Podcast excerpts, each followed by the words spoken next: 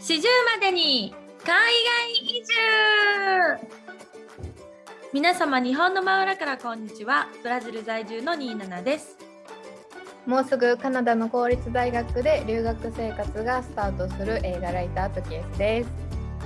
数あるポッドキャストの中から四十までに海外移住へお越しいただきありがとうございますこのポッドキャストは海外かぶれのアラサー27とトキエスが40代までに海外移住という目標達成ができるかどうかを国際恋愛、国際結婚、海外留学などについて交えながらウィークリーにご報告していく番組です。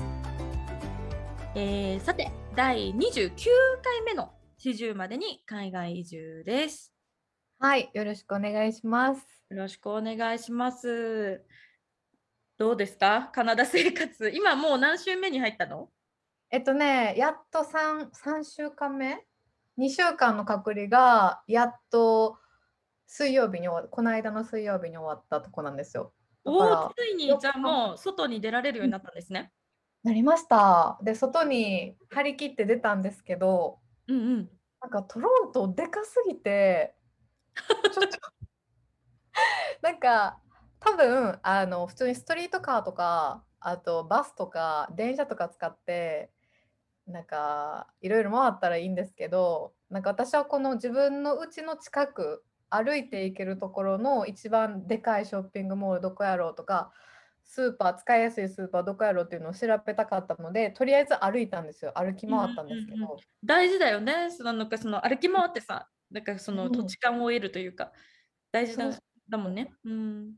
そうでなんかやっぱ人もでかいしでその人たちは声もでかい。だからなんか後ろで喋ってる人とかすごい声がでかくてでなんかどんどん迫ってくる感じ。なんか速いし歩くスピードとかうん。東京の人より速い。私歩くスピード速い方なんですけどうん。全然私でも追い抜かされるっていう経験が日本であんまりなかったんですけどうんまさかのすごい追い抜かれるっていうのもあったしあと、なんかやっぱちょっとウィード吸ってて頭ちょっとおかしくなった人が、もうほんまにあの「ワールド・ウォー・ゼット」っていう映画のゾンビぐらい早く バッて出てくるんですよ。あのね、あれなんですよね、カナダはもうあの全国で普通にか、うんあのえマリファナ、大麻が合法化されているので、どこでも買えちゃうんですよね。本当、タバコよりも簡単に買えちゃうというか。だから、そうだよホームレスの人もみんな吸ってるよね。そうそれでなんかあうん。なんかちょっとマリファナの匂いマリファナの匂い分かるじゃないですか普通に。うん、癖あるからね。うん、そう癖そうそう、これマリリファナちゃうかなって思った時に、なんか、うわみたいな感じで出てくるから、急に。かもう怖くて、なんか、多分私がちっちゃくて、うん、大きい人の後ろとか歩いてると見えてないから、ああ、多分ね、それで、こう、急に、なんか、その多分その大きい人を追い抜いて、うん。なんか道歩こうとしてる時に多分私がいてでうわっってなるっていう感じなんですけどもそれが怖すぎて私もう怖いと思って2時間ぐらいでめっちゃ疲れて なんか本当はなんか映画とか「シャンチー」っていうマーベルの新しい映画公開されたし、うん。なんかトロントでプレミアムやってたらしいからえ見に行きたいし絶対初日見に行こうとか思ってたけどいやもう疲れて。うんうん、これはいかんと思って普通にスーパーでお肉とか必要最低限のもの買ってうんうちに帰りましたよね。なるほどね。いや、でも疲れるよ、絶対。だって、なんかそうですか360度さ、ずっと注意を払ってるし、神経尖らせてるわけじゃん。まださ、した親しんだ街じゃないから、だから絶対疲れるよね。そうそうなんかしかもあのエージェントの人からホームレスの人に話しかけられても無視しないようにみたいな。無視した方がなんかちょっと煽煽ってる感じになる？へみたいな感じだから挨拶されたら普通に「はい」みたいな感じで返した方がいいっていう話をされたけどやっぱり目の前にやっぱそのウィード吸っててうん。超巨大なホームレスの人がなんか寝そべってうん。イエーイみたいな感じでおるとやっぱ怖くてお願いだから話しかけんといてお願いだから話しかけんといてって思いながらストリートを歩くのに疲れて。うん。そうそうそうそんな感じの感じです。なるほどね。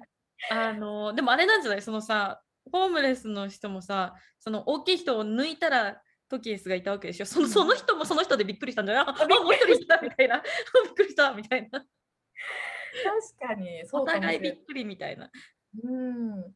だからなんかずっと同じこと発言してるけど、うんうん全然聞き取れない人とかもいて、信号待ちの時に、うんずっと同じことをみんなに話しかけてるけど、全然聞き取れなくて、やっぱ歯がない人とかもいるじゃないですか、なんかちょっと。ああ確かに確かに溶けちゃってるもんね。うんそうそうそう。で分からへんからお願いやから話しかけるとお願いやからと思いながらなんかわざと遠回りしたりとか、あ避けてね。うんそういろいろしててやっぱ疲れましたやっぱ一人って何かあってもやっぱすぐ助けてもらえる友達とかいなかったりするので、やっぱすごい神経をもう張り巡らして歩いてましたね。うん。いや疲れるよー。でもあれなんじゃない？あとさ2週間ぶりの隔離からのさまあなんか言う言うたらずっと部屋の中で2週間誰とも触れ合わずにおったから、それもあったんじゃない？その反動でなんかちょっと人の声もよりびっくりしちゃうとかさ。あります。本当あります。なんかしかも日本にいた時も、あの実家にいた時は本当に東京にいた時よりも人が全然いないところにずっと1年ぐらい過ごしてたので、久々の都会うんだったっていうのもあって、うんうん、人多いし、なんかショショッピングモールも全部でかいんですよ。全部でかくて、なんか私びっくりしたんが、うん、あの、キシリトールのガム。はいはい。なんかめっちゃでかい。なんか多分1個で売ってなくてうん。多分5個ぐらいそのガムパッケージされたやつが売ってるんですけど、うんえもう何でもでかいやん。一人暮らしでこんな急にキシリトールのガムのパッケージ5つもいらんでって思いながらそう何でもで 何でもでかい。そうそうそう。で疲れましたそんなでかいトロントに。多分もっと友達とかができたらねいろいろもっと楽しめると思いますけどね。うん。うん、ちなみにさそのまあ私バンクーバーしか知らなくてトロントに行ったことないんですけど、うん。その都会だっていうのは聞いたことあるんですけどどれぐらい都会かっていうのがイメージがつかなくて。で逆にトキエスはバンクーバー来たことあるじゃないですか。うんだからそのバンクーバーと比べてどう違うのかとかあとはその東京とかニューヨークみたいな他の大都市と比べてどういうふうに違うかってなんか感じたポイントとかってありますか？えっとね、今まで行った国の中でやっぱ一番似てるなと思ったのはニューヨークやったかなっていう、その金融街みたいなのも全然近くにあったり、うんうん。そのショッピングストリートもいっぱいあったり。で、バンクーバーって私、あの27に会いに行って、で、27が仕事の時、私一日映画見たりとか、いろいろ自分で自由に過ごした日があったと思うんですけど、その時とか普通に、あ、なんやろ、一日で回れるなと思ったんです、行きたいとこ全部。うんうんですですっ。ていうそうですよねっていうイメージやけど、なんかもう大きすぎてえなんやろなんか小さくなったより と思う。なんか私身長150ぐらいなんですけどもっとなんか自分の存在が小さく感じるぐらいうんうん。ストリートもでかいし車もまあめっちゃ走ってて常に車渋滞してるし、うんうん。なんか車急になんかワイルドスピードみたいに曲がってくる車もいっぱいいるしへえ。なんか無知の田舎者が出ていったみたいな感じその上京したみたいな感じのなんか衝撃がありましたね。うんじゃあまたあの30歳を超えてもう一回こう東京に出たみたいな ショックがあったわけね。本当に何でもでかいしねビルとかねもう何回でかいって言ったかな今今で。あ100回ぐらい言ったんちゃうか？ですかね 伝わったと思う。でかさ。はい、そんな感じでした。で、あのトロントにいらっしゃる皆さん、何してました？初日。すごい気になりますので、確かぜひにねあの、うんコメントください。よかったら。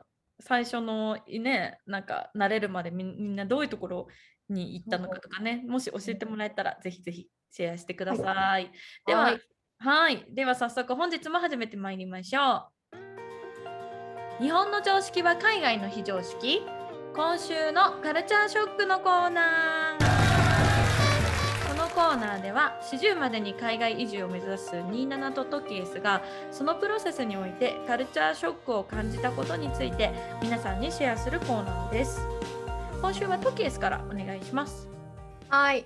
えーっと前回のポッドキャストでもお話ししたと思うんですけど、まあ、今滞在してる Airb について、うんうん。あのちょっとお話できたらと思います。えっと、お願いします今の Airb が結構ダウンタウンの中にあってそれこそ歩いて20分とか30分のところでなんかすごい大きいショッピングモールがあったりトロントのなんか大きいタワーみたいなのも近くにあったりとかしててだから本当に中心街の中心みたいなとこにあるうちなんですよね。うんえっと、1階でなんか一軒家の真ん中にズドーンって壁が作られて前側と後ろ側で借りてる人が違うっていう物件で私は後ろ側を借りてるっていう状況なんですよ。うんうん。これね、うん。なんとかハウスって言い方があったはずなんだけど忘れちゃった、本当、うん何名前があったはずなんだけどそれに対するね、なんやろうね。なんかだからすごい変わっててうんうんうん。でえーっとまあすごいねオーナーさん前もちょっとお話ししたんですけどオーナーさん初めて会った時にあの、まあ、身長190センチぐらいでもともとなんかニューヨークでモデルしてましたとか言ってきた人でうんうん。であのすごい気に入ってくれてもうちょっと借りてみませんかみたいな話をしてくれたすごい優しい方やったんですけどうんうん。今それがすごいストレスなんです。私おどうしたん、うんなぜかっていうと、うん私まだここ来て3週間経って、ん ?3 週間経ってないぐらいか、なんですけど、オーナーが急にドンドンドンドンって来て、うん部屋にズカズカ入ってきて、トイレうんとかキッチンとかチェックするんですよ。大丈夫みたいな。Everything is okay? みたいな。え急でに急に。で、普通にご飯用意してる時とか、なんうんかセロリとかこうやって切ってる時に急にドンドンドンってきたりとか、あうんと、普通にパンツとか手洗いで洗濯したやつをあのバスルームに干したりとかしてるのに勝手にトイレバーって開けたりとかして、うんうんなんか入ってくるんですよ。であプライバシーがないんだねうんそうそうそう。で、まだそんなに滞在してそんな経ってないのに、もうすでに4回ぐらい突撃訪問されてて、へえやっぱちょっと疲れるんですよ。やっぱリラックスしてる時に急に人が来たら、うん私基本的に一人で過ごしてるの好きやし、やっぱそれで結構疲れてて、で多分親切でチェックしに来てくれてて、で私が借り始めた時もトイトイレじゃないや、バスルームのシャワーのところに電気がなかって、うんうんうん。まあでもなくても全然明るい。なんかトイレの電気つけたらバスル、えー、とシャワーの方も明るくなるから、別にシャワーの方に電気はいらなかったけど、なんかわざわざ Amazon で頼んで、なるほどうん。あの人がなんかそこに立ったら勝手に電気つくやつ。はいあのセンサーで人感センサーついてるやつね。そうそう、それを設置してくれて、へえで多分それを定期的にチェックしに来てるんかわかんないんですけど、またそのセンサーも私に反応しないんですよ。だから手を上に、うわーって なんか振らないと、センサーが反応してくれなくて。だからセンサーの領域に入ってないんや入ってなくてだから意味ないんですよ。でお風呂入るときわざわざ手を上にこうやってかたすのもめんどくさいからもう電気使ってないんですよ、正直そのセンサなるほどねー。そうそうそうそう。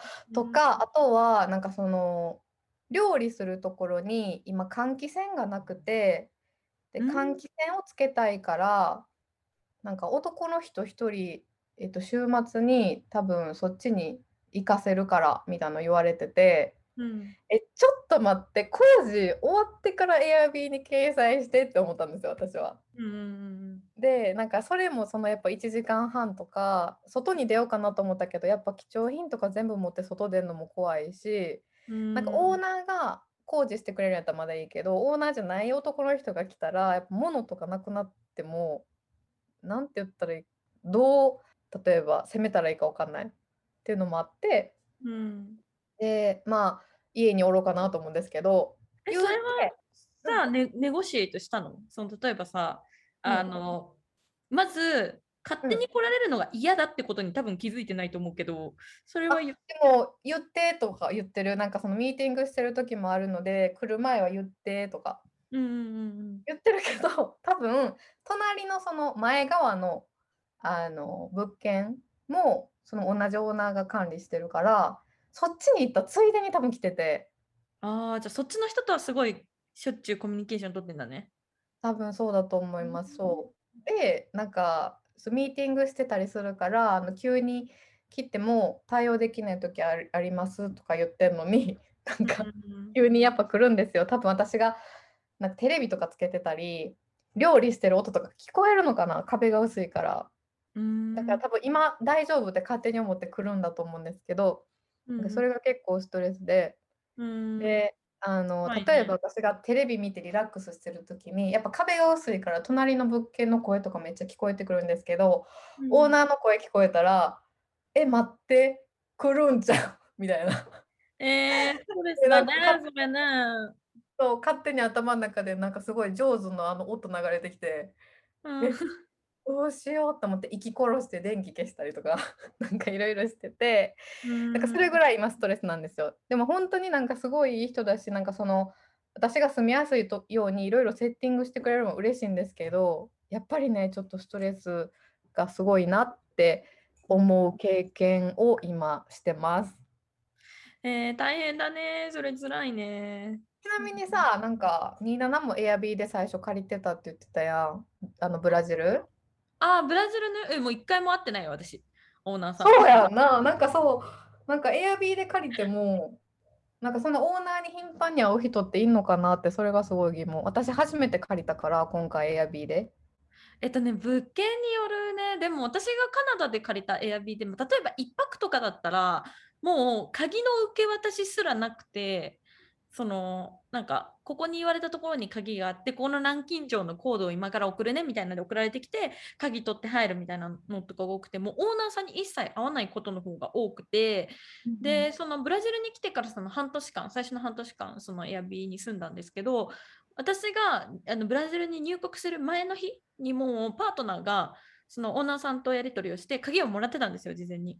うんうんうん。でそっからは多分んパートナーはあ私も1回だけあったかな。なんか電球が切れちゃってて切れちゃってますって言ったらあじゃあ直しに行きますね。何日がいいですかって言われて来てくれた。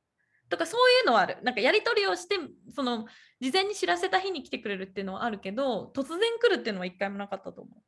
ほんまに。そう。う、ん。それが今すごいストレスで。でちなみにそのなんか安いお金であのその長期期間借りてくれる人探してるからどう？みたいな感じで言われてるけど、なんかその時はやっぱり1階なんで窓を開けたらもう普通に犬散歩してる人見えたり目の前のストリートの工事してる人と目合ったりとかするんですよ。だか、ら、まあ、カカーテン開けられないのが結構ストレスやったのがあって考えますみたいな話したんですけど、うん。やっぱね突然訪問重ねられた時にえちょっとうん。これしんどいなってなって、でえっ、とねその月1600ドルでどうですかって言われててうん。でそれより安い1万円ぐらい、えっと100ドルぐらい安い物件を Airb で見つけたから、もうそっち そっちを速攻予約して。うんうんあのそれがねすごい可愛らしいデザイナーズアパートメントでまあちっちゃいんですけどうんなんかあの2階以上そのマンションの2階以上なので、まあ、窓も開けれますよっていう話でで w i f i もアンリミテッドだし光熱費込みでこの値段ですって言ってくれてるからでオーナーアジア人女性なのであもうそっちにどうしようと思ってうんうんうん。で、えっと、来月そっちに10月か10月にそっちに移動します。うーん、なるほど。あ、でもなんか良さそうな物件が見つかってよかったね。ちょっとじゃあそれで落ち着くといいね。新しいとこがはいいいとこだといいね。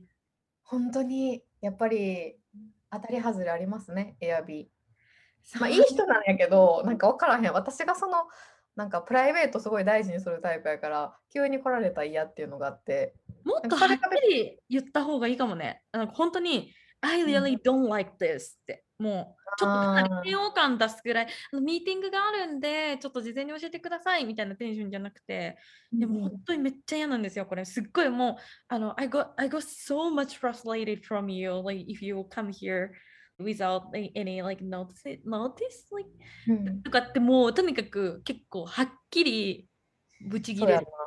うん。っていうのは、私もカナダ、最初、留学した時に、まあ、最初の1週間は友達の家に泊まらせてもらって、その後、1年間最初に住んだお家は、えっと、台湾系のあのお家の1階の部分だったんですけどで私ともう一人の子でシェアしてたんだけどその私たちのそのシェアしてるリビングルームとその家族とか他の留学生が上が2階に上がっていく玄関のところのドアが鍵がかかってなくっていつでも誰でも入れる状態だったんですよ。私たちのリビングルームにね。あの自分たちの各自の部屋はもちろん鍵がかけられるので大丈夫なんですけど。でもなんかやっぱりそのオーナーの子供が入ってきちゃったりとかあとはその同じようにオーナーさんがそのもともと住んでた家族が台湾に戻っちゃってそのオーナーさんの義理のお母さんみたいな人にテイクオーバーした後その人が何の連絡もなく急に来たりとかそれこそリビングを飛び越えて私のベッドルームのドアを叩かれることもあってでそれはすごくあのプライバシーをあのが守られてないっていう気持ちになってすごくアンカンファタボーだからやめてくださいってはっきり言ったよ私。ああ、それはっきり言う方がいいな、やっぱりね。ちゃんと、あの、あの、って言って、はっきり言って守ってくれてありがとうっていうだけで、なんかその態度に出す方が、なんかちょっと陰険に取られるから、もうズバッと言った気がする。うんうんうん、その後、イタリア人のおばちゃんと住んだ時も、なんかこれ嫌だなって思うやつは言ってたね、はっきり。でも別にそれで関係が悪くなることはなくて、あそうだったんだ、知らなかったみたいな感じとか、なんかなんか文化的にその台湾の人とかは本当に悪気ないのね。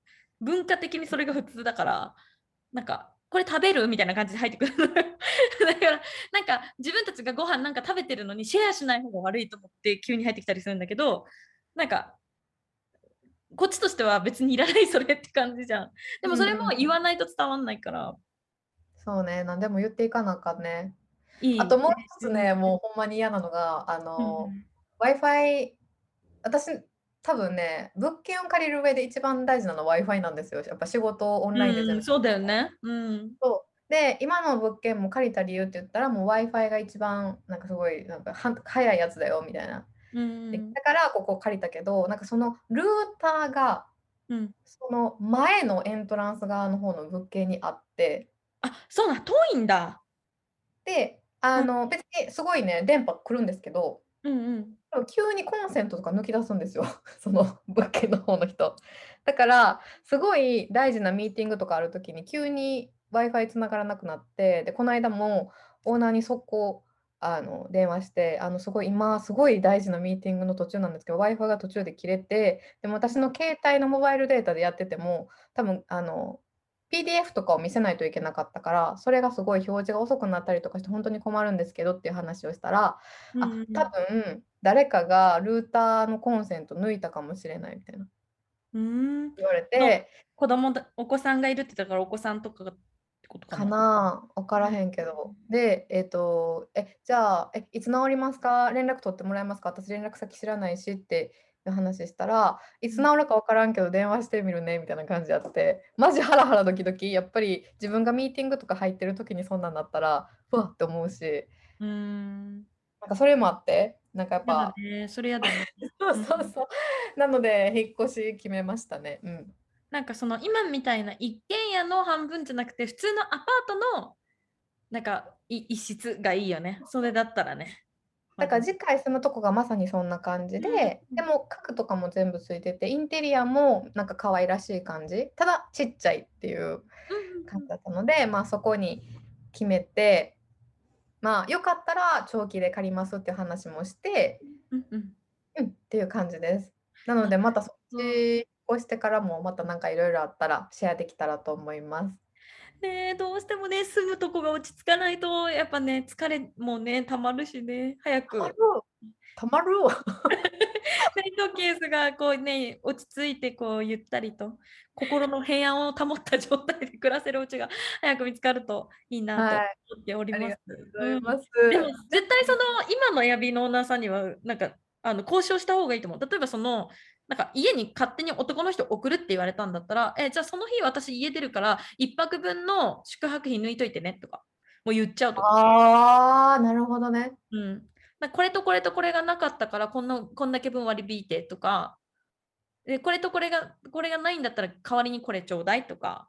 ああ、交渉するんだ。うん、多分結構みんなそういうの知ってくると思う。なんか私、その今、そのインバウンド向けの旅行代理店のお仕事をちょっとしてたっていう話を前もちらっとしたかと思うんですけど、やっぱ海外の方ってその辺すごいネゴシエイトしてくるんですよ。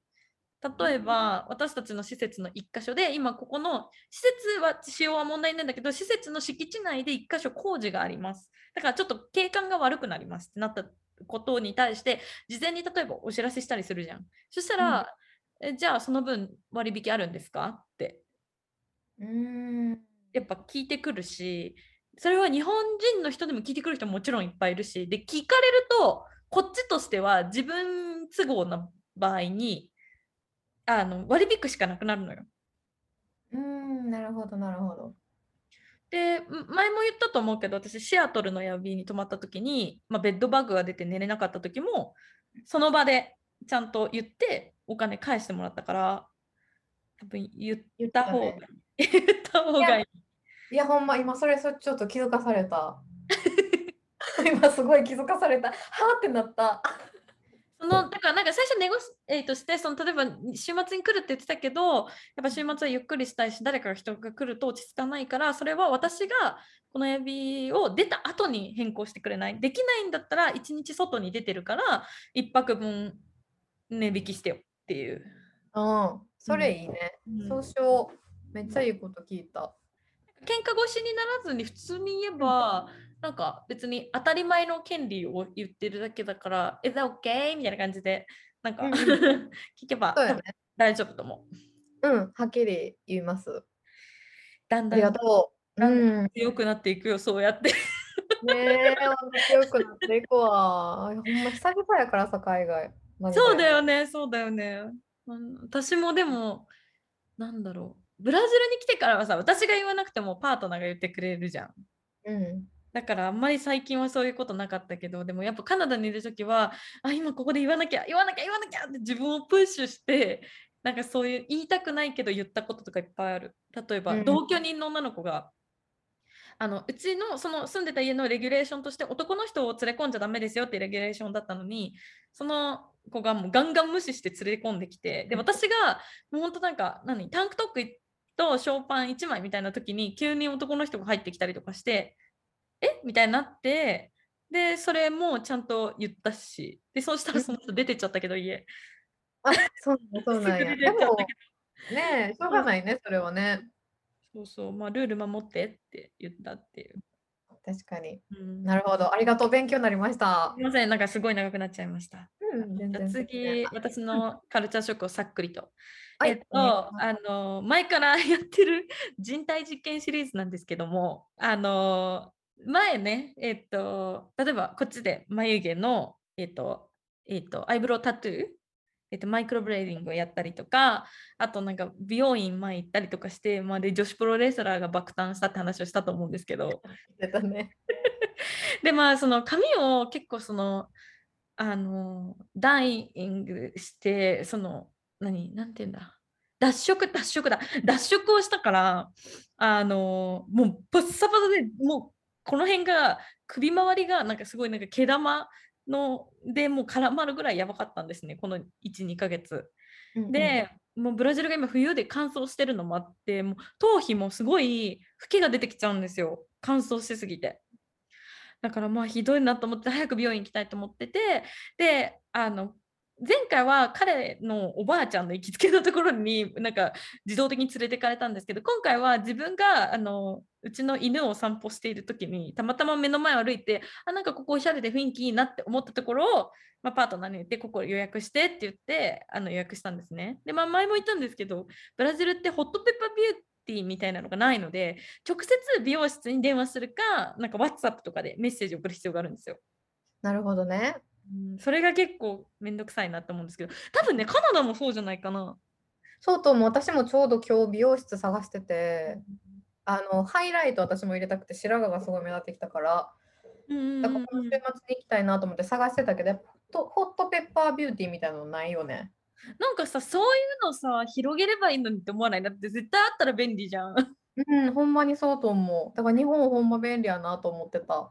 ねえあでうんもトロントだったらなんかいっぱい日系の美容室とかもありそうだからまたうん教えてください、ぜひ。あ探したら。うん。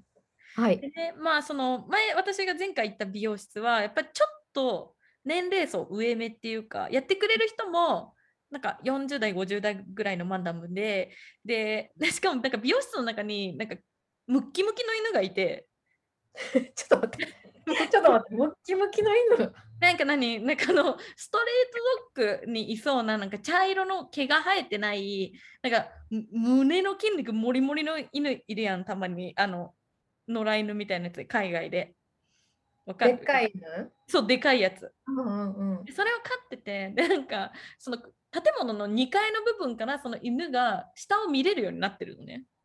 ほうほうほ でなんかシャンプー台に私がこうやって横たなんか寝てて上見てるじゃん。そうすると犬がずっとこっち見てくんだよ。目が目がずっと合い続けてるね。しかもなんか犬から見下ろされてる感じ。う。それなんか可愛いな、でも。ほっこりしたね。うん何この状況って思って。でなん確かかそのすごい大きい美容室なんだけどなんかやっぱりところどころなんかもう古びてて使ってなくってインテリアもなんかちょっとなんていうの？90年代に流行った美容室って感じのなんかなんていうのかな白黒の白人女性のなんか写真が入ってあるみたいなイメージわかる？に。はい、例え、何それ。うん。そうそうそういう感じのあのなんかインテリアとかも古い感じだったんだけど今回行ったところはあのシャンプー台側のところ壁が一面グリーンインテリアで埋め尽くされたりとかしててでなんかち規模はちっちゃいんだけどなんか新しくてまだオープンして23年のとこですごいおしゃれな感じだったんですよ。うんうんでね。そうでブラジルの美容室って結構美容室の中にネイルとか松エクとかエステとかできるところがもう一緒に入ってる感じのところが多くてで、はいそこもなんかネイルが奥にあったんですけど私がその美容室行った時はもうネイルがめっちゃ混んでてめっちゃ狭いエリアになんか6組ぐらい一気にネイルやっててだからネイルもすごい人気で混んでたんですね。で、うん今回、えっと、トリートメントと髪の毛切るヘアカットで合計160 60 160ヘアアイスだったんで、まあ、日本円で今3500円ぐらいかあってなった安んでいね。そうだからうん。前回、私多分2万円ぐらい払ってるんですよその。そうそうそうそう。だからそれと比べるとめっちゃ安くて。でなんか結構その回数券システムみたいなパッパックパック申し込みシステムみたいなのがあってなんか5回分先に払っとくとなんか1回あたりの単価が安くなってみたいなのもあるんでもうなんか次はもうその5回分先に払って定期的にその美容室に通おうかなって思って。いいね。うなんかちなみにさ、前のメニューは何やったっけ？なんか前さ、インスタグラムのストーリーにさ、アルミホイルぐるぐる巻きにされたさ、写真あげてたやん。あれはちなみにメニューは何やったん？あれは私は特にメニューは伝えてなくってその、ちょっと明るめの髪色を見せたのね。でしかもそれハイライトでも何でもなかったわけよ。うんうん。でこんな風にバレエアージュっぽい感じでもなかったの、うんうん。ただそのなんか全体的にちょっとグレーがかった色にしたかったからちょっと青みがかった色でカラーしてほしいなぐらいにしか思ってなかったのね、うんうん、なのにだから私にも確認せずもう勝手にその何？ハイライト？全体ハイライトが始まってなんか細かくバーってハイライト入れていくみたいな が始まっちゃってでしかもカラーじゃなくてその脱色？ブリーチ？ブリーチ？が始まっちゃってでブリーチした後にもちろんその青色のなんかこう染めるやつで色をシルバーに近づけようとしたんだけど全然色が入らなかったの。っていうのは多分脱色が十分じゃないから。黄色人種の人の多分脱色をやったことがなかったんだろうねちゃんと。だから変にイエローがめっちゃ残っててちゃんと脱色できてないから青も入んないしみたいな感じで自分が言ってたのとは全然違うものが出てきちゃったのだから私は本当に普通に全頭カラーで脱色もしないでただ色を染めてほしいだけだったのになんか全頭でもないなんか髪の毛の途中半ばからのバレエアージュっぽいハイライトでしかも脱色っていう謎のなんか言ったことと違うことが出てきちゃったので 大爆笑それ困るよな。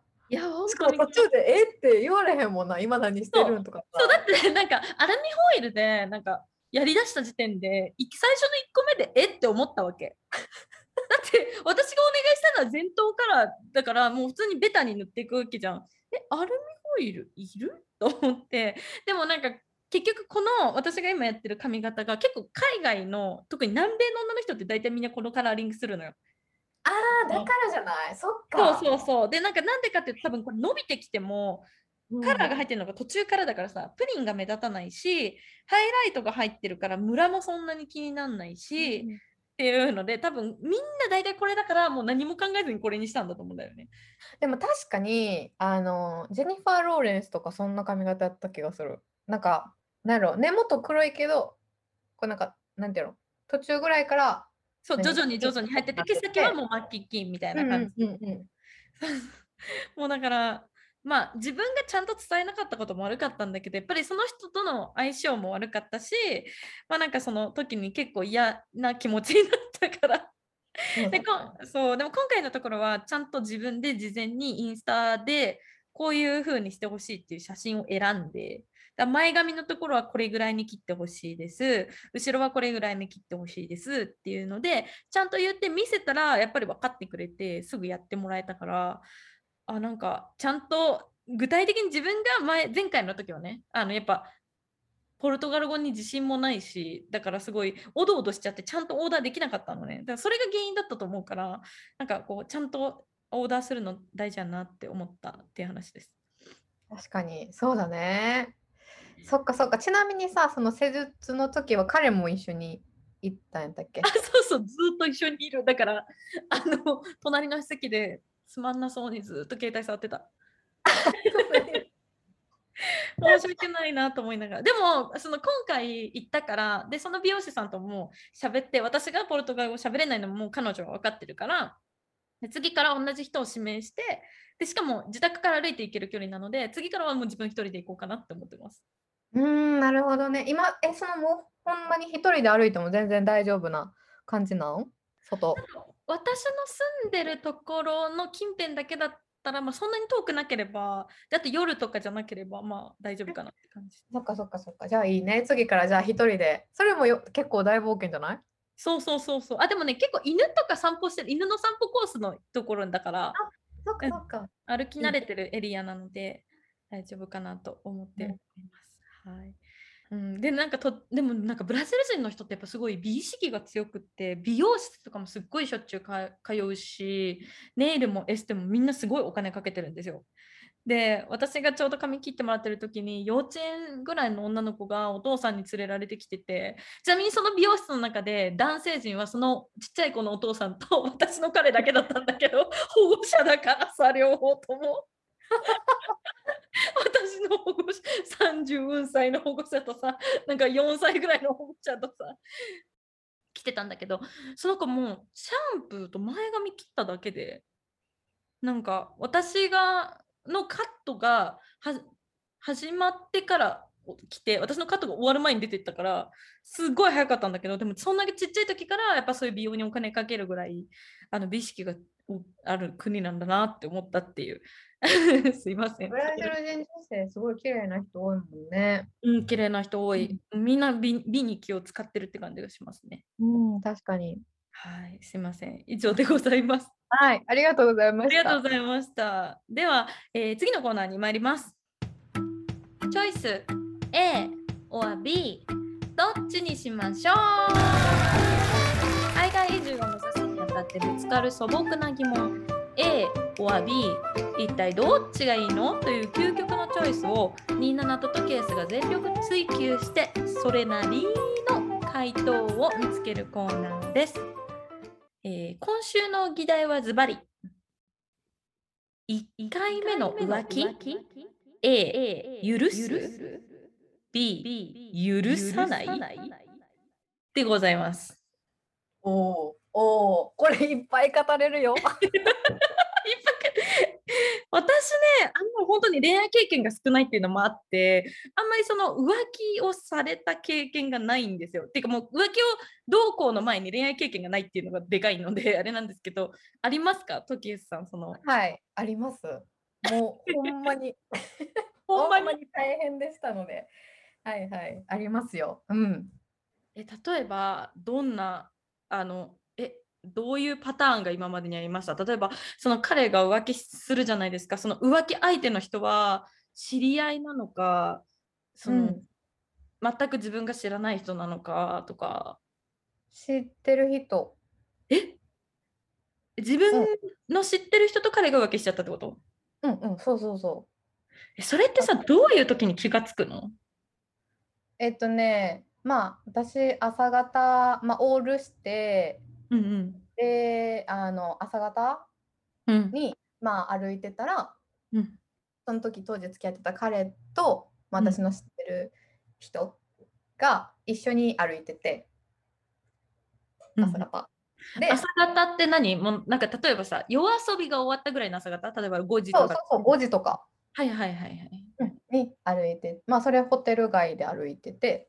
出てきまでしたね私はそ確実に。の、うん、私はその彼を、まあ、驚かそうと思ってサプライズで。うん。その、まあ、彼がそのやってたお店の近くに行ったんですけど、まあ、うん。その2人が一緒に歩いてるのを見て、うん。まあ、とっさに私写真撮ったんですよ。わお。写真撮って証拠を とりあえず証拠を。デとテクティブじゃん。デテクティブとキエスじゃん。そうですよ。で写真撮ってでまあその時あの同棲してたんでうんうん。その彼に写真を見せたんですよ。うん。そしたらあの「俺じゃねえよ」って言われたんですよ。下手嘘が。で「えちょっと待ってこれ服も靴も全部そうやん」って言ってもなんか「え俺じゃねえ」って言ったら「俺じゃねえんだよ」みたいな感じで言われて下手だね。笑っちゃったんですよおもろすぎて。そうなんかさ。もっとさ違う嘘のつき方あったよね絶対ね。なんか 例えばちょっとその子が酔っちゃったからホテルになんか服例えば履いて服が汚れちゃったからちょっとホテルで洗ってたとかさ。うんなんか何でもあるのに俺じゃねえよ面白いね。ちょっと面白くて笑っちゃって、うん。そのままなあなあになっちゃったのが1個とあともう1個はね待ってもう一個あんの？そうそうそう あのバイト先同じだった女の子で。うん。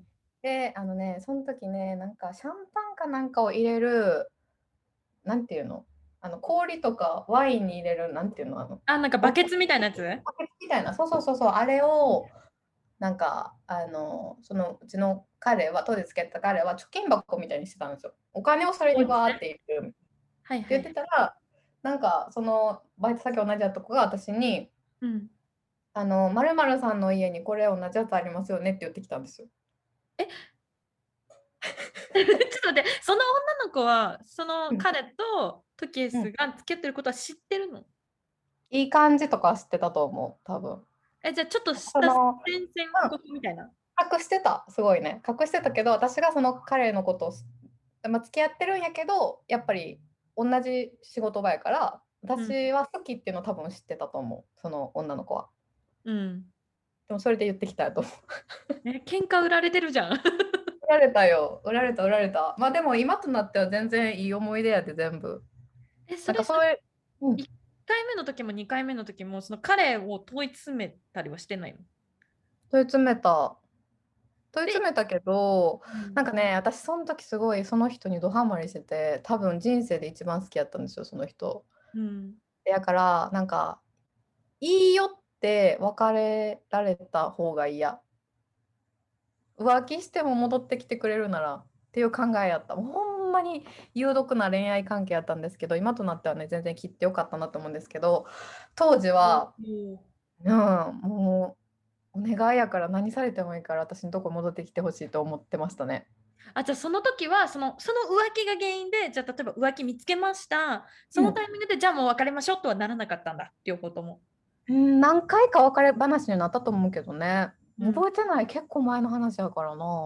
そっかそっうか。ん、あったよ。浮気ってね、まあ、私もその、まあ、20代の時によくゴールデン街とか、まあ、よく飲み歩いたりとかしててあ男の人ってみんな浮気するんだなって思ってたしあとはうん。その、やっぱ映像関係とか芸能界のお仕事を私たちおあ2人とも20代まあトケスは今もやってますけど私も20代の時そうかじらせてもらっててなんかいろんなこういわゆるプロデューサーとかさ ディレクターみたいな人たちとも知り合う機会があるわけじゃん。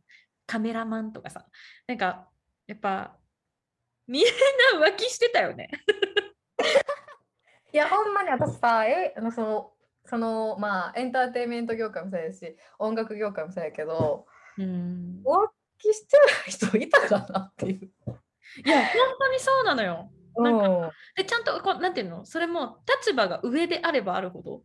なん例えばそのディレクターとかカメラマンとかとして売れっ子であればあるほどやっぱなんかノリノリっていうかさ仕事もなんかこうノリノリでやってる？イケイケでやってるからなんでなんか特にエンタメ業界って時間がさすごい不規則じゃん。うんよ深夜までかかったり朝から始まったりとかするから浮気しやすいんだろうなと思って あと出会いも多いしね女性との。ね。だって現場ごとに新しい人と出会っていくわけじゃんヘアメイクさんがいてその事務所タレントさんのマネージャーさんがいてとかどんどんどんどん新しい人と出会っていくからやっぱり出会いも多いしねなんかまあでもそういう業界にいた時は本当にみんな浮気してんだなってちょっと軽く絶望するぐらいみんなしてたよね。うんうんうん、そうなんですよ。そうそう。本当にそうん、まあでねごめんなさいあの、まあ、今回の議題を考えた時に、まあ、一般的な人一般的な女性陣の意見はどうなんだろうと、まあ、今回に関しては女性が浮気するパターンに関してはちょっと置いときます。今回は彼氏がもしくはパートナー男性のパートナーが浮気したパターンのみに絞って話したいと思うんですけど、えっと、女子スパあのスパさんってああの雑誌があると思うんですがそれの女子女子バージョンですね大人女性の本音に向き合う女子スパというサイトの中で、えっとえーあった記事で彼氏の浮気許せる派が3人に1人を超えるっていう記事があったんですよ。う。ん、すごいでね。そう女子スパさんのこの記事によるとですねその女性限定の匿名、えー完全匿名の掲示板サービスガールズトークこれ結構有名な掲示板だと思います。女性向けのね掲示板だと思うんですけどこちらの中で、えー彼氏の浮気許せる許せないというアンケートを実施したところ、えー18歳から40代の、えー女性280人が回答したうち許せないが、えー177人で、まあ、全体の63.2%許せる派が、えー103人ということで、えー全体の36.8%という結果になったと。つまり3人に1人は許せる派なんですって。で、なんか私、まあ、この記事には予想外に許せる派が多いと思いませんかって書いてあるんですけど、あまあ、妥当だなってこれ読んだ時に思ったんですよ。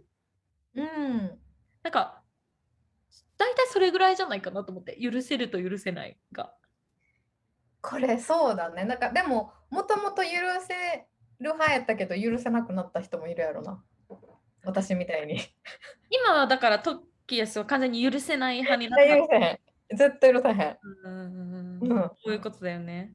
でもなんかその許せる派の人の意見に関して言うとなんか、えーパターンとしては許すけれど絶対に隠し通してほしい自分も浮気するから人のことは言えない 彼氏なら許すけど結婚したらダメ男はそういうもんだから嫌だけど諦めた、えー単発過去または体だけなら許す。なんかその男はそういうもんだから嫌だけど諦めたってむっちゃわわかる正直。うーんまあするよそう言い聞かせてた時あったその浮気されてた時。あーなるほど。本能的にうん。その子供を産む？はいはい。その子孫を残すっていう動物の本能が頭にあるからあのあれなんですよ。あのその私の当時つけてた彼は脳みそは頭にあるじゃなくておにあったと思ってた。ん でもさ、そういう人に限ってさ、やっぱ魅力的じゃない？そうやね めっちゃ納得した。そう。今もう体ボーンとねも仕草一つでもやっぱかっこいいとか多分女の人をときめかせる何かを持ってるからそうそうそう、なんだかから浮気相手もいっぱいできちゃうねん気が利くんだよね。なんかこう、例えば同じ職場にいて、ちょっとミスをしちゃって落ち込んだ時に、さっとこう缶コーヒーが出てくるとか、なんかこう、なんだろう、なんか何か嫌なことがあった時に大丈夫？って声かけてくれたりとか、なんか些細なことに気づいてくれて、やっぱ浮気できる人ってやっぱモテるんだよね。そう思います私も。かっこよかったしねやっぱり。ドストライクやった見た目も。あそうなんだ。うんでちなみにね許せない派の人の意見で言うとまああの浮気しても戻ってくるならいいかと思っていたけれど浮気をした彼は仲良く手をつないで歩笑いかけてくれたよくよく知る彼とは別人なのですよ。本気で許せたら楽だろうな旦那を見ると未だに涙がこみ上げる。あじゃあこの人は浮気して許すえ結婚したけど許せないんだ。えどういうこと？そういうことで浮気しても戻ってくるからいいいいかと思ってたっていうのは私の過去と全く一緒多分でもそれを経験してでもよく考えたら今の今の彼はその昔好きやった時の彼と違う人なんやっていうのを気づいたってことかなそうだよね。だからそれで一回許しちゃって結婚してるけど、でもやっぱり未だに苦しめられてるわけだよね。旦那さんを見ると未だに涙がこみ上げてくるってことは。うんそうよだからなんか許せないよね。許せる派の人もさ、別にさ、いいよいいよっていうよりはしょうがないって感じじゃん。だから全体的にはみんなもちろん許せないとは思うんだけど、まあでもその時にどっちのこう行動を取るかっていうのが人によってくるよね。じゃあちょっとまあどっちがいいのかっていうのを議論するためにメリットデメリットについて考えてみたいかと思いますが1回目の浮気です。今回に関しては1回目の浮気なので例えば常習犯であるとかあのそういうことではなくて、まあ、例えば3年間すごく良好な関係を築きました。もう2年同棲してます。今回が最初で最後の浮気ですっていうパターンの場合許す許さないかって時ねもう結婚の話も出てます。もうなもうそろそろお互いの親に報告しようかで自分ももう30代になりそうだしそろそろ結婚したい。今から新しい人見つけるの嫌だなみたいな。えいろんな状況があるじゃないですか女性って。子供のこと考えたりキャリアのこと考えたり。えー今からとかあるから、まあ、そういう状況下に置かれた時1回目の浮気を許すかどうかってとこなんですけどまず許すことでのメリットというかまあ受けられるこうまあメリットですね。ごめんなさい。まあまあ関係を再構築できる。ってことですよね、うん。だからまあ骨を折った時って 骨を折った時ってなんかあの一回骨折ってくっつくと折れる前よりも骨が強くなるっていうじゃないですか。うんうん言うね。うん、だからまあそういう浮気という一回大きな怪我を乗り越えて修復できた時にはまその前よりも強い絆になるのかもしれないですよね。うんそうかな。確かに確かに。そうかもしれないね。あとはあのまあわかんないですけど私こういう経験がないのでわかんないですけど想像としてはやっぱりその浮気ししましたバレました向こうが土下座で謝ってますってなったらこっちが許すっていう判断をした時にやっぱり許した側がアドバンテージを取れると思うんですよ。うんうんうんだからこの関係性において主導権が握れるようになるんじゃないかなと思って。なるほどねじゃあもう浮気したからあなたの給料今まではそのかかってた生活費を半分半分折半してたけどそうじゃなくてあなたの給料は全部私が一回いただきますと。であなたにはお小遣い月々いくら渡すのであなたのお金は私が完全に管理します。みたいなことももともとのノーマルの関係だと言えなかった場合でもこういう状況下だと言えるとか。うんうん。あるかもしれないじゃないですか。確かにあと許した時すごい感謝されるよね。確かに。そうそうそうそうそうそう。しなんかもうすごいなんやろ優しくなって、まあ、私が好きなご飯とかも食べさせてくれたりとかいろいろあったし、うーん。うん。まあ、許すことで得られる優しさはあるのかな。うん。じゃあ逆に許すことに対するデメリットってありますか？もうね女の人と話してるだけで気になる。あ、もうだなんか信自分用ががないんだよね。うんきっと深い人間じゃないはずやのにうん。話してるだけであれもしかして待った？とか思っちゃう。うん確かにな。だって、あの、まあ、明確なデメリットとして、やっぱりもう一回あるかもしれないって思っちゃうよね。そうなんかしかもその一回浮気した相手と完全に切れてるっていう証拠はないやん。確かに。そう。もしかしたらつながってるかもしれんし、今 SNS の時代やからもう一回つながろうと思ったら何回でもつながれると思うねん連絡先消しても。そうね。だからもう本当にさ、携帯をけ 解約して2人で限界集落みたいなところに 住んで、もう周り75歳以上の高齢者しかいませんみたいな限界集落村みたいなところに住んでもう若い人と一切コミュニケーションしませんどっか街に降りていく時は奥さんと一緒みたいなぐらいやらないとどこかでまた繰り返されるかもって思いは絶対自分の中にくすぶり続けるよね。うん、あるし、その多分一回浮気された時のそのなんかね、発見した時ってなんか血の気がほんまに引く、もう文字通り。へえ、手先とか冷たくなるし、なんかさーってなる。もうほんまに。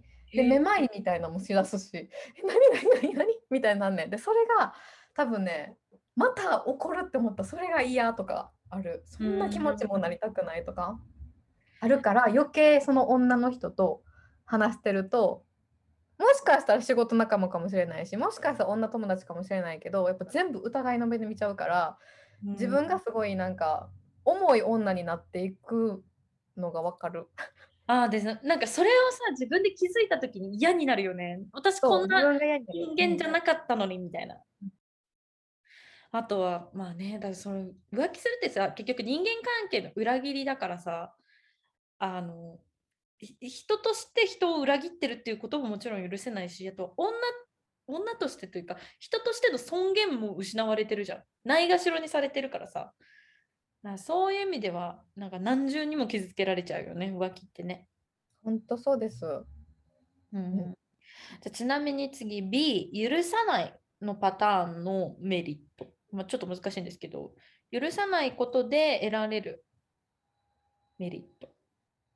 うん例えば、えーと、許してずっとその関係を続けてるよりきっぱり別れて別の人を探す時間に当てられるのはメリットかもね。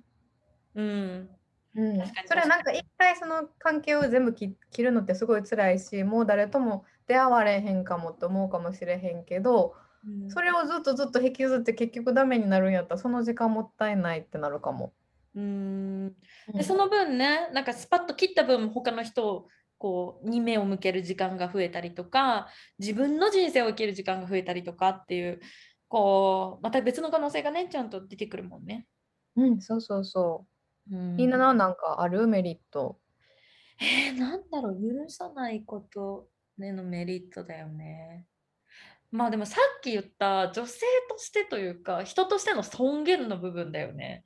なんかその許しちゃうことで自分が傷つけられたことを許容しちゃう気がすことになっちゃうじゃん。うん、でそれで人と人に裏切られたことでも傷ついているのに自分がルックダウンされていることでもダブルで傷ついたらやっぱ自分の心がどんどん傷ついちゃうじゃん。うん、ほんまにそこに対してちゃんとノーって言えたらあの私はあなたにそんなことされるような女じゃないわよってちゃんと自分の心を守ってあげられる気がするから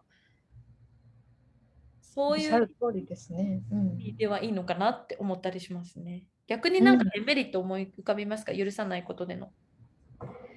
えっ、ー、とね許さないデメリットやろ？そうだから私一個思ったのは例えばそのもうこれ今回彼氏のっていうふうに限定したとすると、まあ、そこまであのあれかもしれないですけど例えばもうご結婚されていてお子さんがいる場合許さなくてでな結局じゃあ離婚しますってなったらやっぱりちょっと環境が変わることで得られるデメリットって絶対あると思うんですよ。例えばお子さんにとっては父親にすぐ会えなくなったりとか、うん、うん、カップルでも例えば同棲してて許せなくて結局別れることになりました。ってなったら結局その同棲してたもう解約してとか自分の生活環境を大きく変えてとかいろんなデメリットはあると思うんですね。確かに。環境を変えないといけないのは確かにデメリット。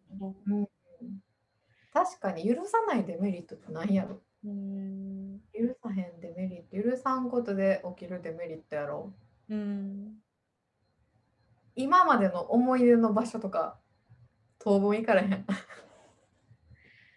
ね、だからそういう意味ではさ許さないってさ心にこれをずっと持ち続けるってことじゃん。うん、なんか許さないことでずっと自分がそれに縛られちゃうわけでしょ。うん、だからそれはすごく自分の人生を謳歌するっていう意味では損してる形になると思うんだよね。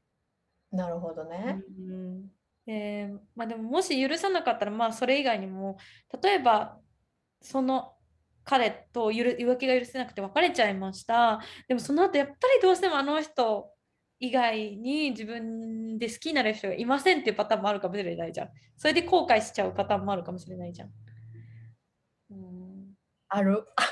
あるある。それはある。うん。やっぱり、なんか浮気とかされてすごいひどいことされたのに夢とか出てくるもんな。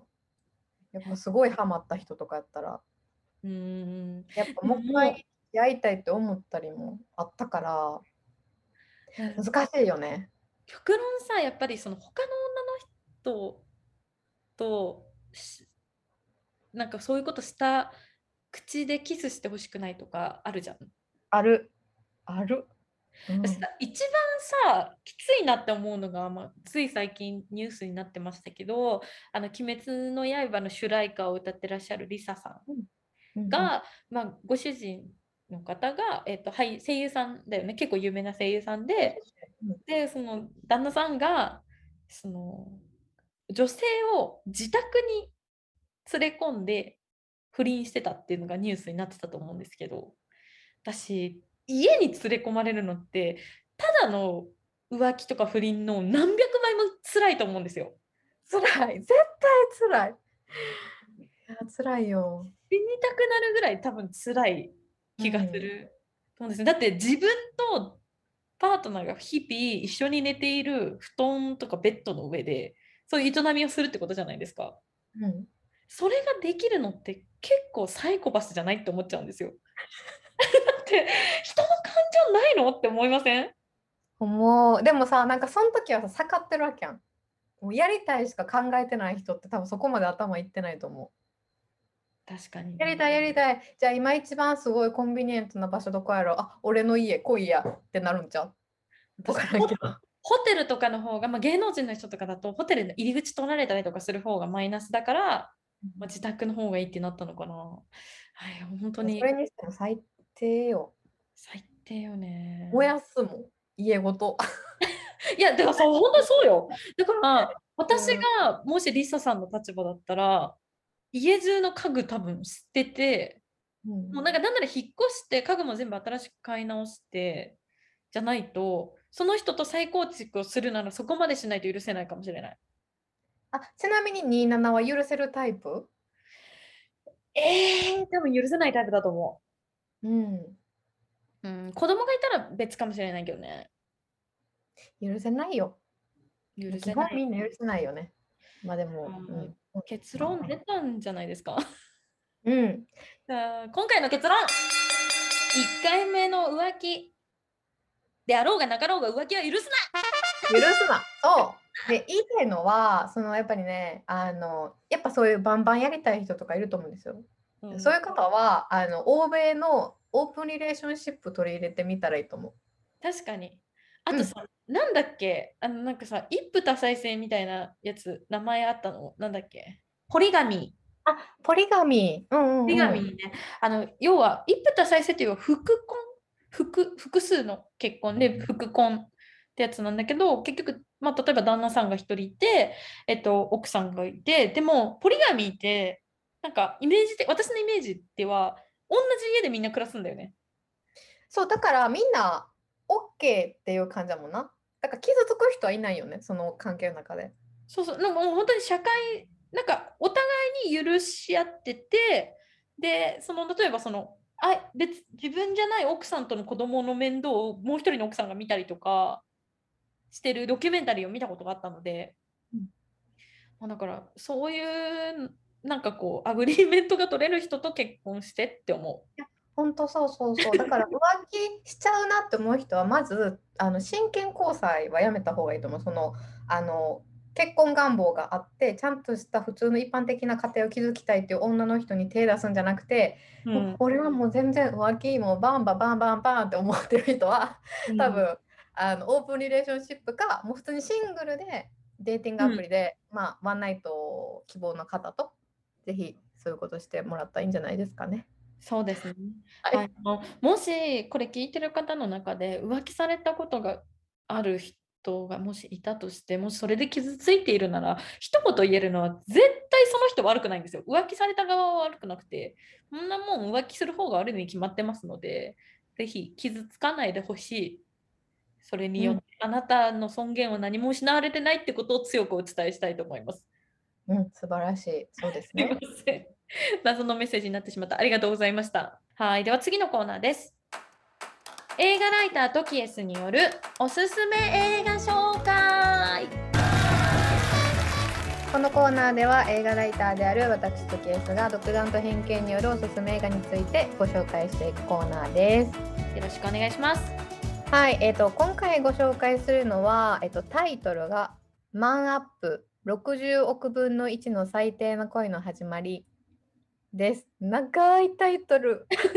60億分の1っていうのは男性の数ってことか。60億人男がいるうちの1人みたいなこと。かな？そうかなえっと最近ってやっぱりデーティングアプリとか通して全く初対面の人とデートするっていう機会がすごい多くなったと思うんですよね。そうだよね。10年前と比べてもやっぱみんな使ってるじゃないですか。そのマッチングアプリ的なやつを。うん。うんそうそうそう。でもなんかそういう初めてなんか例えば駅で待ち合わせとかうんうんするときに、もし違う人に声をかけてしまったらうんうん。っていうのをそのなんかすごい頻繁に例えば「何々さんですよね」って話しかけてうんあ、違いますって言われて、あ、すいませんってなることって多分あると思うんですけど、例えば、違いますって言われずに、あ、なんか声かけられたから遊びに行こうっていうのから始まる恋愛ストーリーみたいなのが描いてるんですよ、この映画。あ、なるほど。じゃあ最初に違う人に声かけちゃうんだ。